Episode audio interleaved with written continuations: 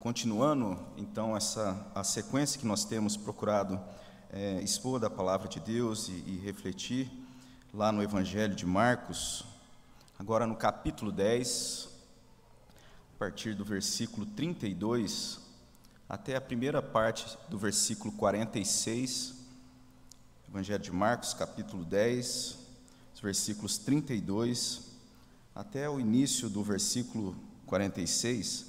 Eu estarei fazendo a leitura e peço que você acompanhe, mesmo assentado, com toda a reverência à palavra do nosso Deus. Você que está acompanhando também da sua casa, que você possa também se voltar à palavra de Deus, buscando então estar é, nessa leitura atenta ah, e também de forma reverente à palavra de Deus, que diz assim: Estavam a caminho, subindo para Jerusalém, e Jesus ia diante dos seus discípulos, e estes se admiravam e o seguiam, tomados de apreensões.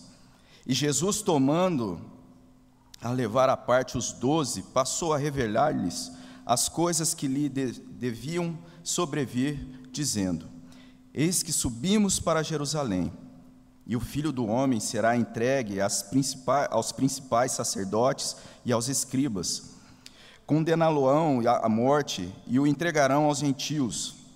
Hão de escarnecê-lo, cuspir nele, açoitá-lo e matá-lo, mas depois de três dias ressuscitará. Então se aproximaram dele Tiago e João, filho de Zebedeu, dizendo-lhe: Mestre, queremos que nos conceda o que vamos te pedir. E ele lhes perguntou: O que quereis que vos faça? Respondeu-lhe: Permita-nos que na tua glória nos assentemos, um à tua direita e outro à tua esquerda. Mas Jesus lhes disse: Não sabeis o que pedis. Podeis vós beber o cálice que eu bebo, ou receber o batismo com que sou batizado? Disseram-lhe: Podemos. Tornou-lhes Jesus: Beberás o cálice que eu bebo, e recebereis o batismo com que sou batizado. Quanto, porém, ao assentar-se à minha direita ou à minha esquerda, não compete concedê-lo, porque é para aqueles a quem está preparado. Ouvindo isto, indignaram-se os dez contra Tiago e João. Mas Jesus, chamando-os para junto de si, disse-lhes: Sabeis, sabeis que os que são considerados governadores dos povos têm-nos sobre o seu domínio e sobre eles os seus maiorais exercem autoridade. Mas entre vós não é assim.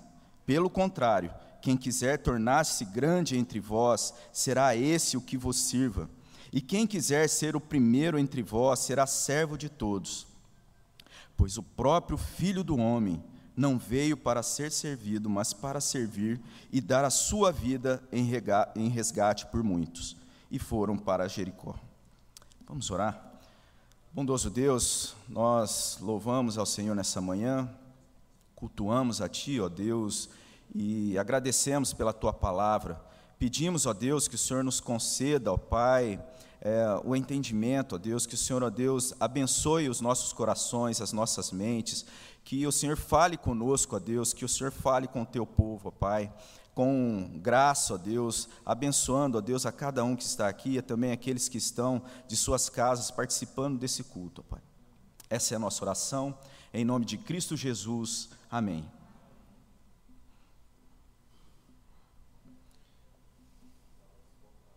Esse trecho da palavra do nosso Deus, quando nós chegamos aqui a partir do capítulo 10, nós podemos entender um, é, um afunilamento da, de todo o enredo do Evangelho. Começa nesse trecho, então, já uma, um apontamento para aquilo que seria a, a consumação da história, aquilo que seria então o ato do sacrifício de Jesus.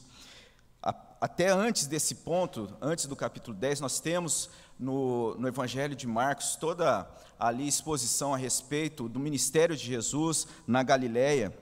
E a partir do capítulo 10, já vemos então esse ministério acontecendo na Judéia, na região sul. E quando chegamos aqui no versículo 32, é definido, de certa forma, o destino desse grupo de discípulos de Jesus. Jesus e os seus discípulos, eles aqui estão é, sendo é, dito aqui que estão caminhando para Jerusalém. Temos então o relato de Jesus que no evangelho que essa não seria a primeira vez que Jesus estaria indo para Jerusalém. Nós temos o relato que Jesus foi para Jerusalém quando criança, ele foi levado para Jerusalém, também na sua adolescência esteve ali com os sábios no templo. Mas aqui nós vemos que esse momento, nesse contexto, parece é, apontar de forma é, mais direta, então, para aquilo que define essa, é, o sentido do Evangelho, que é trazer o relato do sacrifício de Jesus, aquilo que aconteceria a respeito desse grupo e precisamente com Jesus. E o texto vai dizer, o texto que nós lemos, diz aí que eles estão a caminho de Jerusalém e são tomados de admiração e apreensão. Acredito que essa admiração, então, se trata pelo fato deles estarem caminhando com Jesus, e caminhando com Jesus, então, eles haviam tido experiências maravilhosas, eles estavam fazendo parte daquilo é, que acreditavam, estavam buscando e agora caminhando para Jerusalém, para esse então fechamento do enredo, e isso trazia essa admiração, mas também o texto diz que eles estavam aflitos, e penso que isso se deveria ah, por conta daquilo que eles ouviam de Jesus, o que haveria de acontecer ali em Jerusalém. Que nós temos aí, é, já logo no início desse trecho que nós lemos, a, aquilo que é bem é, claro na palavra de Deus, essa, essa forma de ser exposta com transparência as verdades é, do Evangelho. Aqui é trazido então o um relato de um grupo de homens, não de heróis que estavam bravamente se dirigindo de forma destemida em caminho de uma conquista, mas é trazido que homens, seres humanos sujeitos então às emoções e a temores e também à admiração caminhando com Jesus. Esse seria então, é, esse grupo seria aqueles que haveriam de receber essa tarefa específica, e entre esses doze também estaria ali o traidor mas é a partir desses, desse grupo que estaria constituída a igreja como base do corpo apostólico, quando nós olhamos então ali que é trazido em Efésios 2, no versículo 20, que edificado sobre fundamento dos apóstolos e profetas, a igreja de Cristo estaria em Cristo fundamentada. E esse grupo então receberia essa revelação que é trazida aí no versículo é, 33: Eis que subimos para Jerusalém, e o filho do homem será entregue aos principais sacerdotes e escribas. Condená-lo-ão à morte e o entregarão aos gentios. Hão de escarnecê-lo, cuspir nele, açoitá-lo, matá-lo. Mas depois de três dias ressuscitará.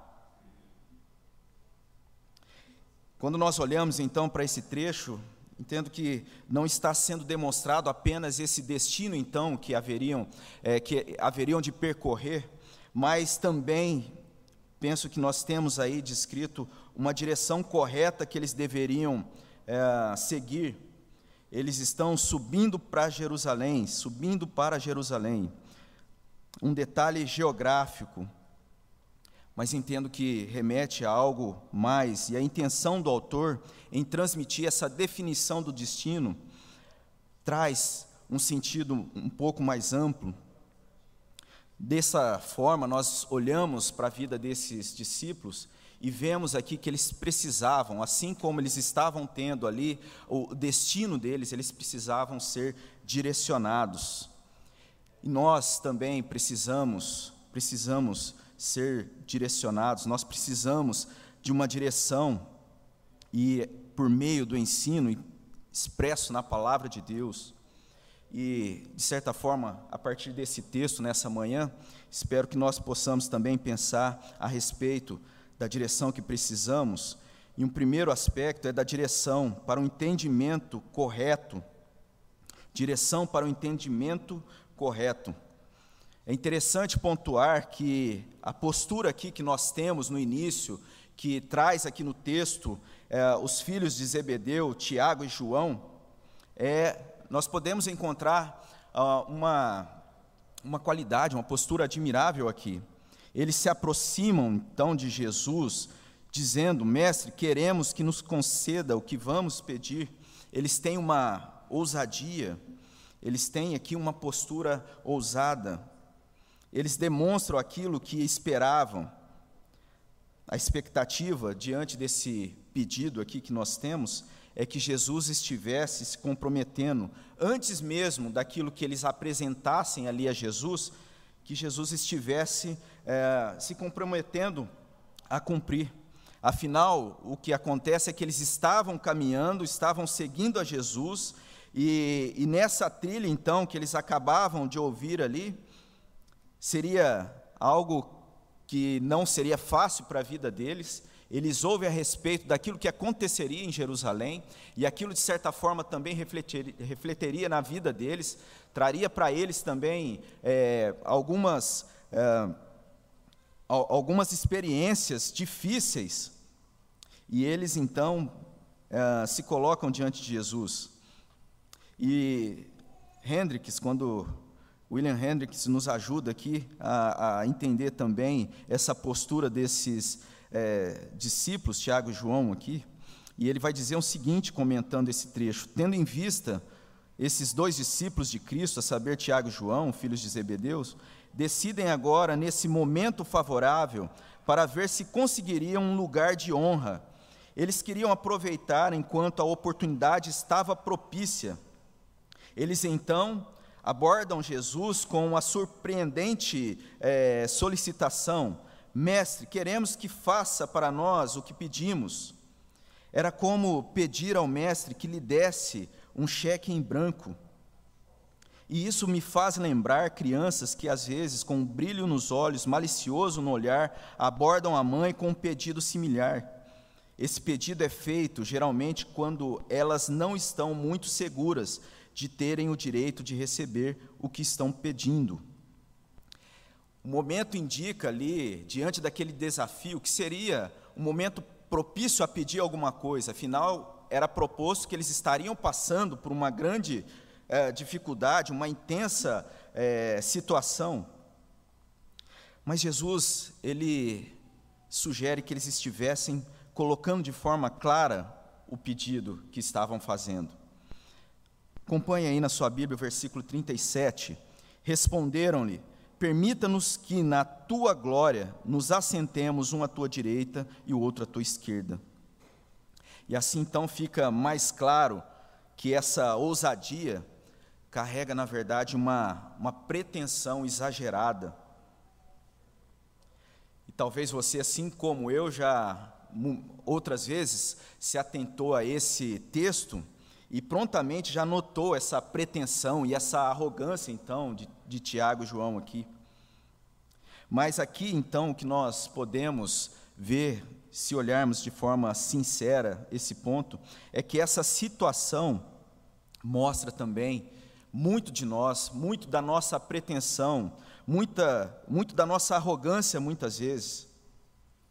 Nós não podemos simplesmente olhar para esse texto aqui e condenar Tiago e João por essa, por essa forma de se colocar diante de Jesus, buscando então receber algo em troca diante daquele desafio. Nós vemos aqui que os corações e a, e a mente desses discípulos estavam então preocupados com a recompensa, com os benefícios, com aquilo que poderiam receber diante daquela situação. E eles pedem algo, algo que pudesse de alguma forma valer a pena diante daquilo que eles passariam. Então eles pedem um destaque, um lugar de destaque, um lugar é, de destaque na glória do nosso Senhor Jesus. E isso de acordo segundo as suas limitações e a sua, as suas pretensões. Então nós temos aí depois a resposta de Jesus, a, resposta que eles recebem diante disso no versículo 38. Jesus lhes disse: Não sabeis o que pedis. Essa é a verdade que tão bem expressa, né, quando nós olhamos o nosso boletim, a pastoral que nós temos nesse domingo, que mostra essa realidade, essa pretensão, somos então lembrados dessa soberania, da soberania de Deus, e como muitas vezes nós nos colocamos de forma pretensiosa. Inclusive, nesse, na, na pastoral, nós temos a menção do texto de Romanos 8, 26, que lembra que não sabemos orar como convém. Que nós temos aqui, ah, nesse, nessa porção, nas palavras de Jesus, é que eles precisariam então de uma direção, uma direção correta para a orientação de suas vidas, assim como nós também precisamos de uma orientação, de uma direção correta. Talvez aqui nessa situação eles estivessem impulsionados pela situação, pela grande apreensão, por essa situação então de desafio. E aqui aquilo que parecia ser mais lógico para eles era, diante disso tudo, daquilo que estava sendo proposto, procurar então uma resposta lógica, algo que pudesse então remeter a, um, a, um, a uma resposta ou aquilo que poderia então fazer com que eles estivessem tendo algo em troca. Mas o que eles recebem era uma direção correta para que pudessem avaliar se estavam realmente dispostos a seguir de fato Jesus. O versículo 38, nós temos a pergunta de Jesus, e Jesus vai questionar a respeito é, do batismo, mas não se refere se eles estariam recebendo o mesmo, de, o mesmo batismo de Jesus né, no Rio Jordão, da mesma forma. A respeito do cálice também, Jesus questiona, mas não remete se eles haveriam de tomar no mesmo cálice de Jesus em alguma é, das refeições. Mas aqui, esse, essa questionamento, esse questionamento que Jesus levanta aí no versículo, a partir do versículo 22, é se eles estariam seguindo a Jesus diante dos trancos da viagem. Quando, lembrando assim a respeito do, de trancos, né, em, as, em meio às viagens, eu me lembro de uma, de uma viagem em família, quando tinha ali em torno de 12 anos, a gente foi com um grupo é, para o recém-formado estado do Tocantins, isso já faz um bom tempo, e eu lembro que a gente estava indo ali em dois carros com a família de amigo, de amigos dos meus pais, e eles estavam indo num, num Fusca azul, não seria a primeira vez que eles estavam indo nessa numa viagem para esse local, e a minha família, né, a gente estava indo então com um Del Rey, né, recém-adquirido, então todo, todo mundo empolgado ali de estar tá viajando com, a, com aquele carro grande, né, um carro macio, confortável e, e possante.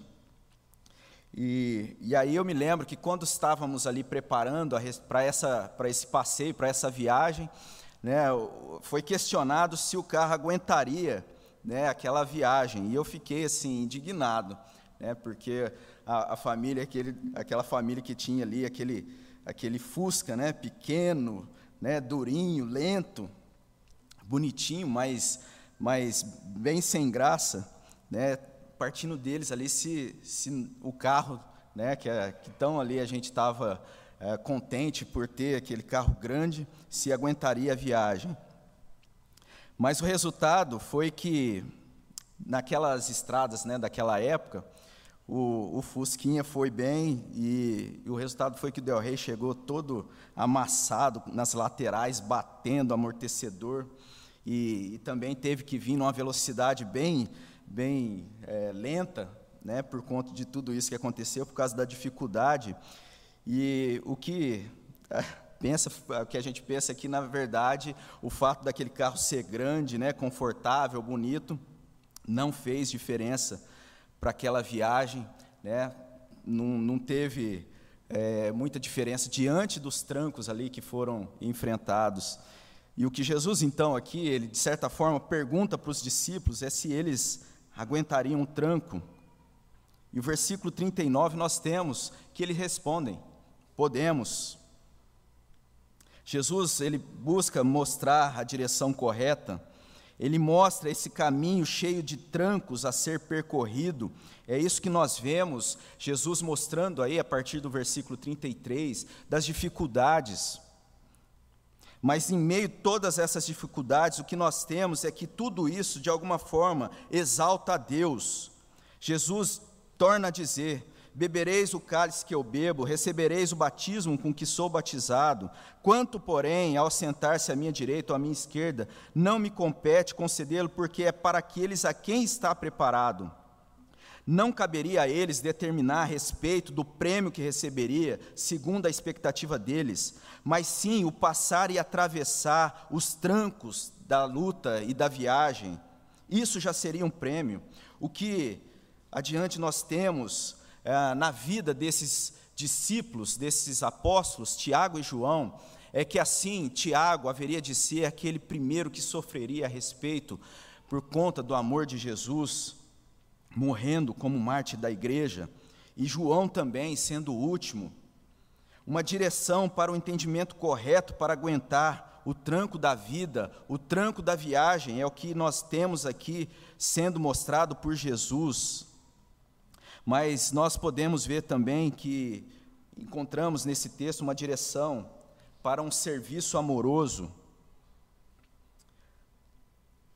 Aqui nós temos então que depois dessa, desse diálogo, que Jesus mostra então para eles uma direção correta, para um entendimento correto, os discípulos se sentem afrontados com aquela postura de Tiago e João, e, e o texto vai me dizer que eles, então, é, têm uma certa forma de olhar, é, uma lógica da, da vida que é comum e uma direção de pensamento. E Jesus então vai rebater essa postura, quando no versículo 21 nós lemos: Ouvindo que se indagaram os dez contra Tiago e João, Jesus chamando para si, Disse-lhes: Sabeis que os, é, que os que são considerados governadores dos povos têm no sob o seu domínio e sobre eles seus maiorais exercem autoridade. E essa seria então a forma como reflete aqui a postura desses apóstolos ao se, é, ao se sentirem afrontados, ao, ao verem a postura do, de Tiago e João. E que Jesus faz, então, passa a esclarecer a, a direção para esses discípulos, mostrando que não haveriam de seguir essa direção desse senso comum dos governadores, dos políticos e daqueles que estão ali em cargos é, diante os povos. Eles procuravam então exercer domínio eles procuravam então exercer uma, a sua autoridade de uma forma diferente daquilo que Jesus estaria apontando a eles. Eles, esses, uh, essas autoridades então, elas procuram exercer a, a, sua, a sua autoridade, sendo considerados como maiorais, eles procuram então, sendo seguindo a ordem natural, exercerem então essa autoridade de uma forma e formando uma estrutura corrompida, orientada pela ambição, pelo poder, pela busca do poder, pela influência. Essa seria a forma natural então encontrada nas autoridades que Jesus demonstra aqui, que eu vejo também ser observada muitas vezes nos nossos dias um sentimento, então, que estava ali naquele momento, tomando o coração desses discípulos, subindo para Jerusalém, é verificado ali dessa forma, seguindo esse senso natural, essa forma natural de ambição, de busca do poder, e nada mais humanamente destituído de graça e fruto de coração corrompido.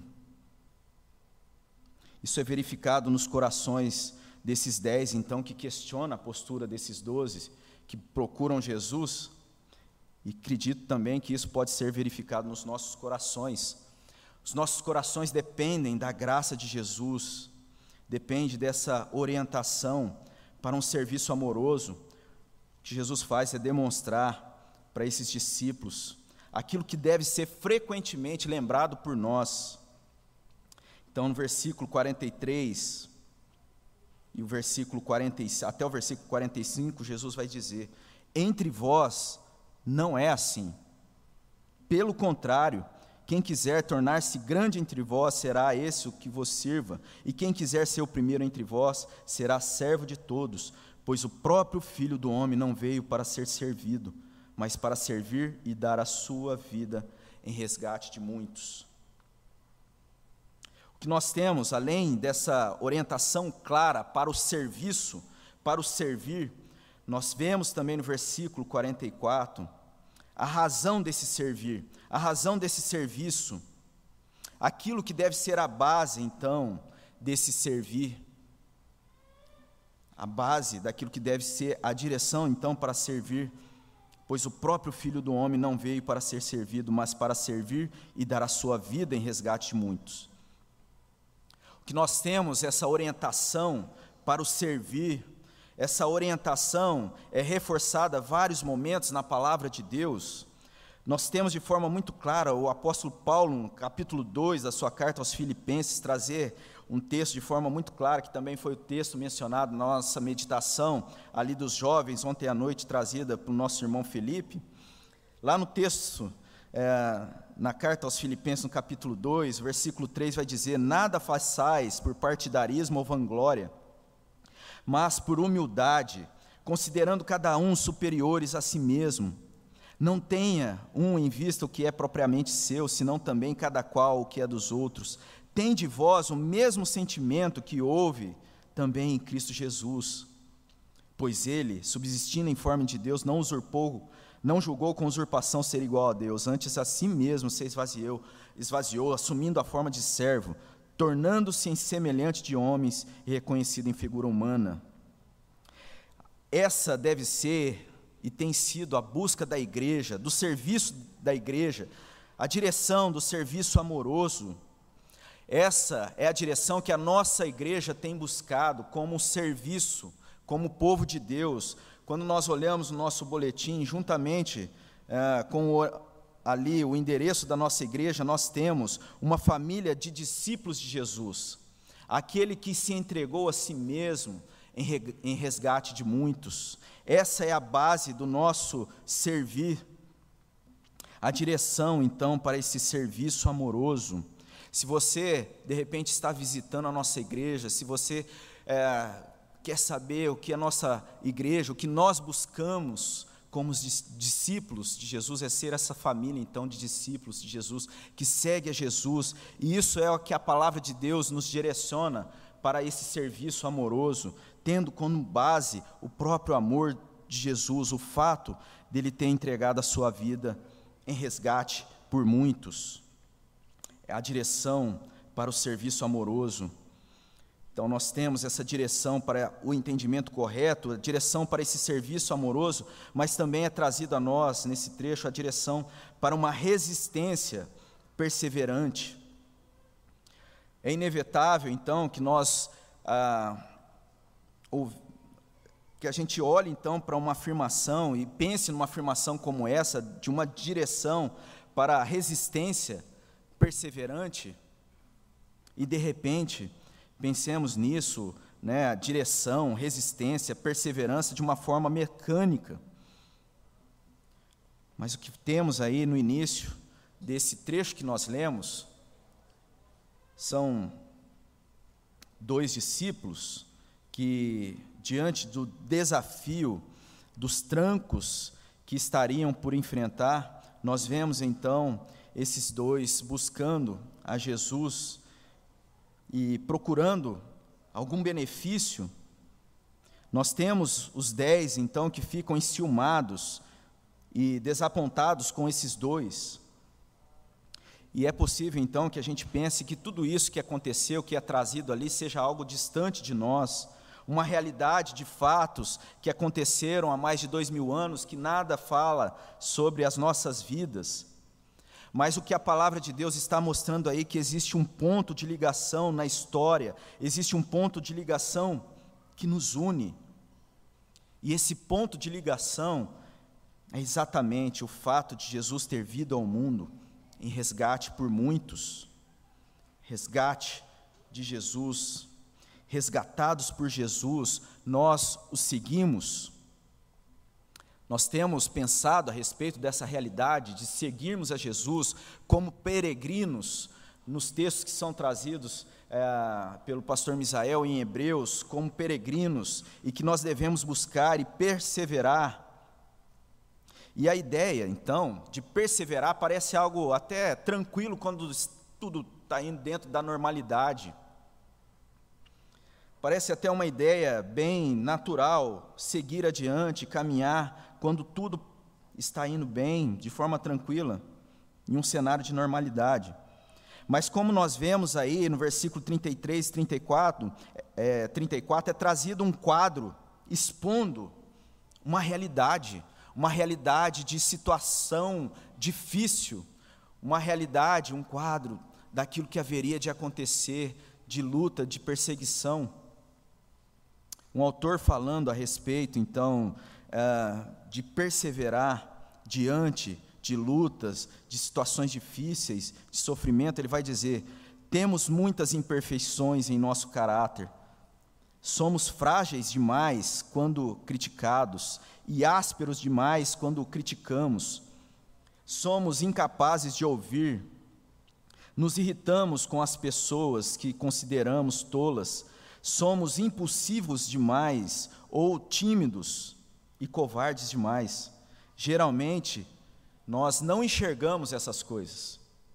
No entanto, um dia o sofrimento bate à porta, timidez e covardia, egoísmo e autopiedade, tendência eh, à amargura, desonestidade e várias impurezas, então, da alma, vêm à tona.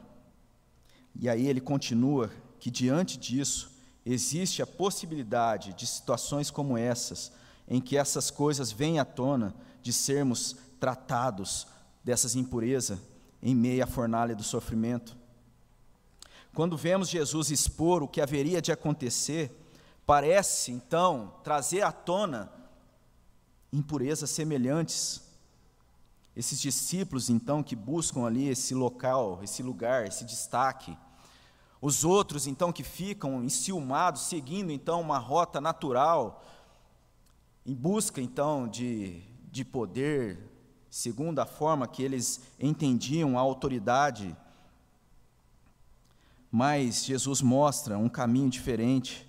Jesus traz uma direção, aqui uma direção correta, uma direção de um serviço amoroso, uma direção de uma resistência perseverante diante do desafio.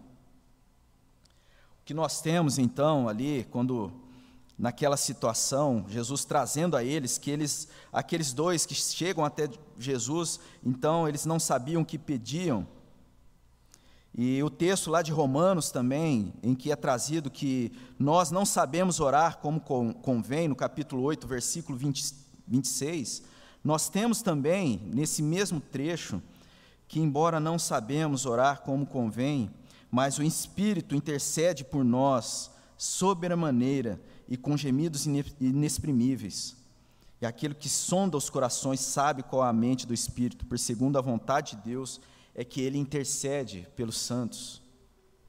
Jesus também, ele vai dizer, um pouco antes de ser crucificado, que eu rogarei ao Pai, nas palavras de Jesus, que vos dará outro consolador, a fim que estejam para sempre convosco. O Espírito da verdade, que o mundo não pode conceber, porque não vê nem o conhece, vós o conheceis, porque ele habita convosco e estará em vós. Essa direção, então, de uma resistência perseverante, com um destino a Jerusalém, é a direção de uma caminhada com Jesus.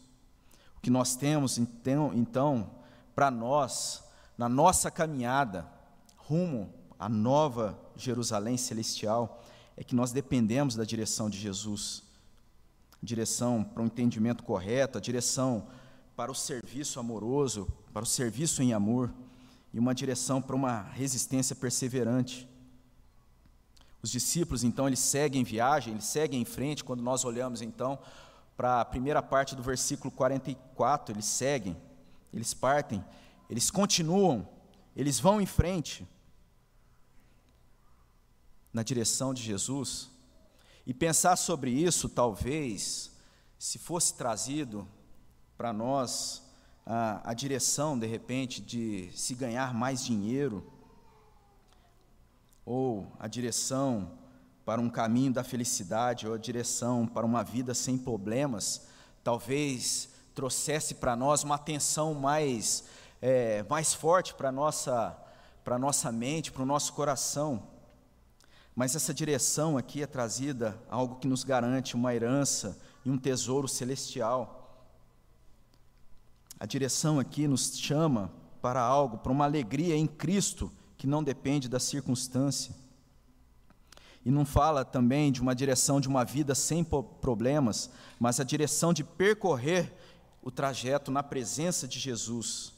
Se você crer nessa direção, na verdade, e se você se inclui como alguém que carece do resgate de Jesus, essa palavra é para você. Assim também, existe a possibilidade então de você não estar nessa direção. Se você não está nessa direção, na direção de Jesus, se você não está nessa, seguindo a direção proposta por Jesus, você está perdido.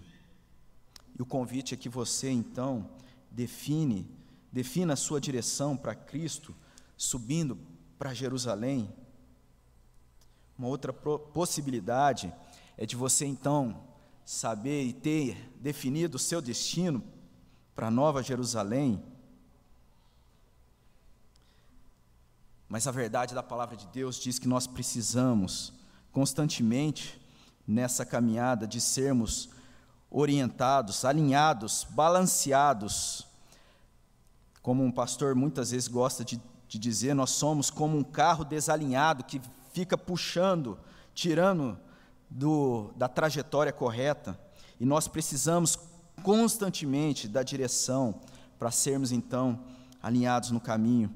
Que Deus nos conceda dessa graça, da sua direção, dessa revelação, a parte trazida para o discípulo de Jesus. Que Deus nos ajude e nos abençoe nesse sentido. Amém? Vamos orar. Deus, nós agradecemos, ó Pai, pela tua palavra. Queremos dizer, ó Deus, e pedir, ó Pai, que o Senhor nos conceda da tua direção, ó Deus. Que continuamente, ó Pai, sejamos dirigidos pelo Senhor, pela tua palavra, na presença de Jesus, ó Deus, a fim de termos, ó Pai, um entendimento correto na tua palavra, da tua vontade, ó Deus. Que nós tenhamos também, ó Deus, a disposição em amor, ó Deus, de servir e também, ó Pai, a direção para seguirmos adiante, ó Deus, de seguirmos, ó Pai, de forma perseverante, ó Pai, para a honra e glória do Teu nome. Que o Senhor nos ajude. Em nome de Jesus. Amém. Amém.